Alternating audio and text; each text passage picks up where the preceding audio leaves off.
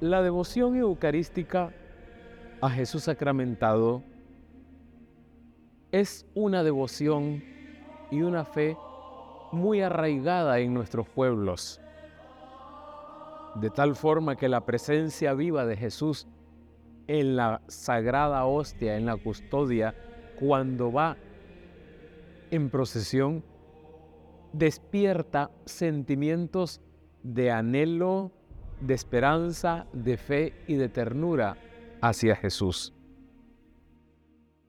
Soy el Padre Orlando Aguilar. Este espacio es para escuchar mensajes espirituales a la luz del Evangelio, consejos y reflexiones sobre el diario vivir. En palabras de San Ignacio de Loyola, dame tu amor y gracia, que eso me basta. Comenzamos. No basta tampoco conseguir las normas prescritas o pronunciar las palabras obligadas. No basta tampoco cantar. No basta tampoco santiguarse o darnos la paz en el momento adecuado. Es muy fácil asistir a misa y no celebrar absolutamente nada en el corazón. Oír las lecturas correspondientes y no escuchar la voz de Dios comulgar piadosamente sin comulgar con Cristo. Darnos la paz sin reconciliarnos con nadie. Entonces me van a decir, ¿cómo vivir la misa del domingo como una experiencia que renueve y fortalezca nuestra fe? Para empezar, es necesario escuchar desde dentro con atención y alegría la palabra de Dios y en concreto el Evangelio de Jesús. Durante la semana hemos visto la televisión, hemos escuchado la radio, hemos navegado en las redes y hemos leído la prensa, los diarios. Nos hemos informado. Vivimos aturdidos por toda clase de mensajes, voces ruidosas, noticias, información y publicidad. Pero necesitamos escuchar otra voz diferente que nos cure por dentro. Escuchar las palabras directas y sencillas de Jesús. Traen verdad a nuestra vida. Nos liberan de engaños, miedos y egoísmos que nos hacen daño. Nos enseñan a vivir con más sencillez y dignidad, con más sentido y esperanza. Es una suerte hacer el recorrido de la vida guiados cada domingo por la luz del Evangelio. La plegaria eucarística constituye el momento central. No nos podemos distraer. Levantamos el corazón para dar gracias a Dios. Es bueno, es justo y necesario agradecer a Dios por la vida, por la creación entera, por el regalo que es Jesucristo.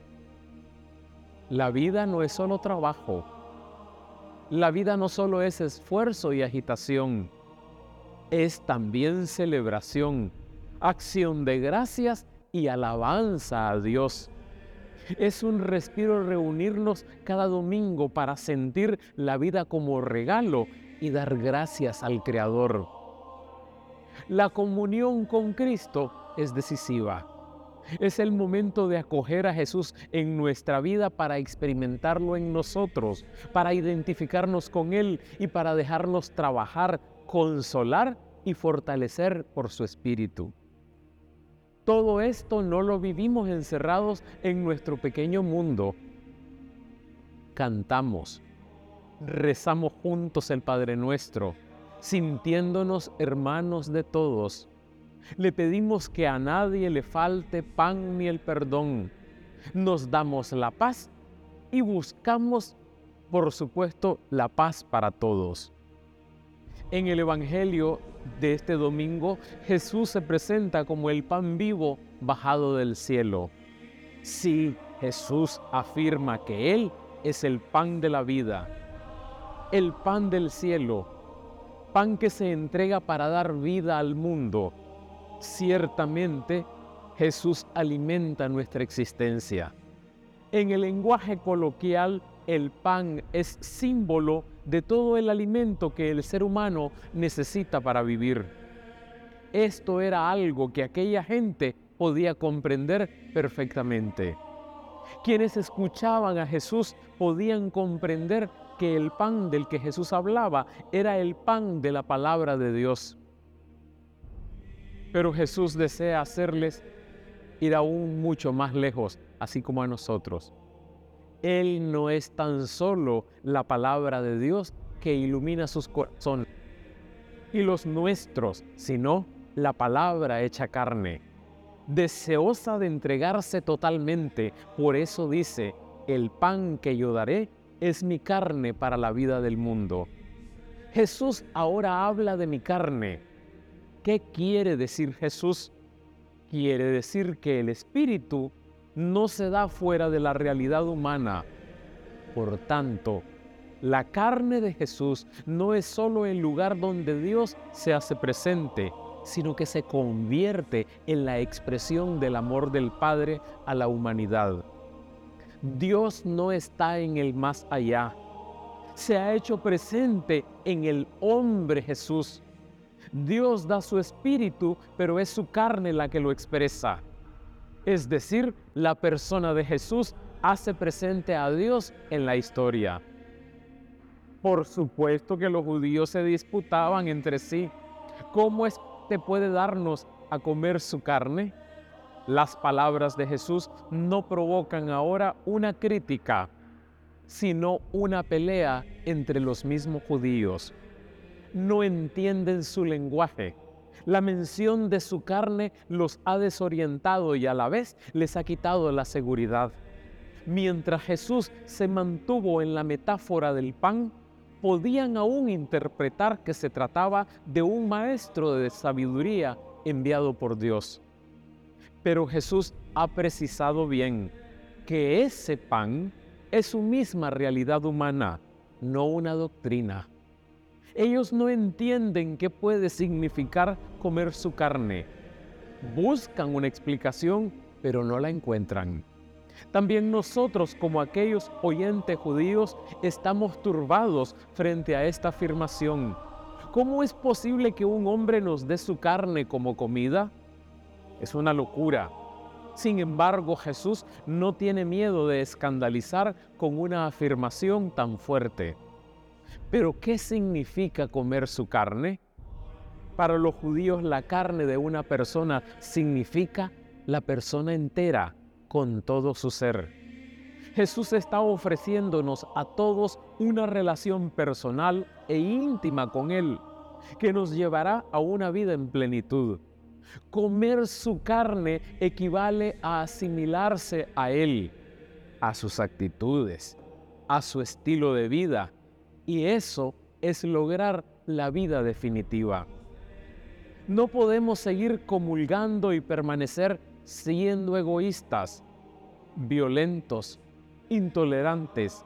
Necesitamos tomar conciencia de que comulgar la carne de Jesús nos lleva a ser generosos, pacientes, comprensivos, comprometidos como Jesús que ha venido para dar vida al mundo. Retengamos en nuestra mente oigamos y en nuestro corazón retengamos las palabras de Jesús en el Evangelio de hoy. Si no comen la carne del Hijo del Hombre y no beben su sangre, no podrán tener vida en ustedes. Ciertamente en la Eucaristía, ciertamente en la misa, podemos experimentar en qué consiste la verdadera vida una vida que sacia nuestro deseo más profundo. La Eucaristía, la misa, nos impulsa también a entregar nuestra vida. La Eucaristía es una fuerza de transformación del mundo. El que participa en la Eucaristía está llamado a ser fermento de solidaridad. Para ellos necesitamos salir de nosotros mismos, acercarnos al que sufre, denunciar la injusticia e irradiar el amor compasivo de Jesús en nuestra sociedad. Si partimos el pan es para que todos podamos compartir y repartir nuestra vida. La misa es el banquete festivo y al mismo tiempo una protesta profética contra el hambre en el mundo. De verdad, ¿nos dejamos transformar por, la Eucaristía cada domingo? ¿De verdad las palabras de Jesús en el Evangelio son esa fuerza que mueve el corazón? Hoy es la fiesta del cuerpo y sangre de Cristo. Celebramos el gran sacramento que Jesús dejó a su iglesia, el misterio de su presencia y de su amor entregado por nosotros. Su presencia es su vida entregada por todos para que todos nosotros entreguemos la nuestra.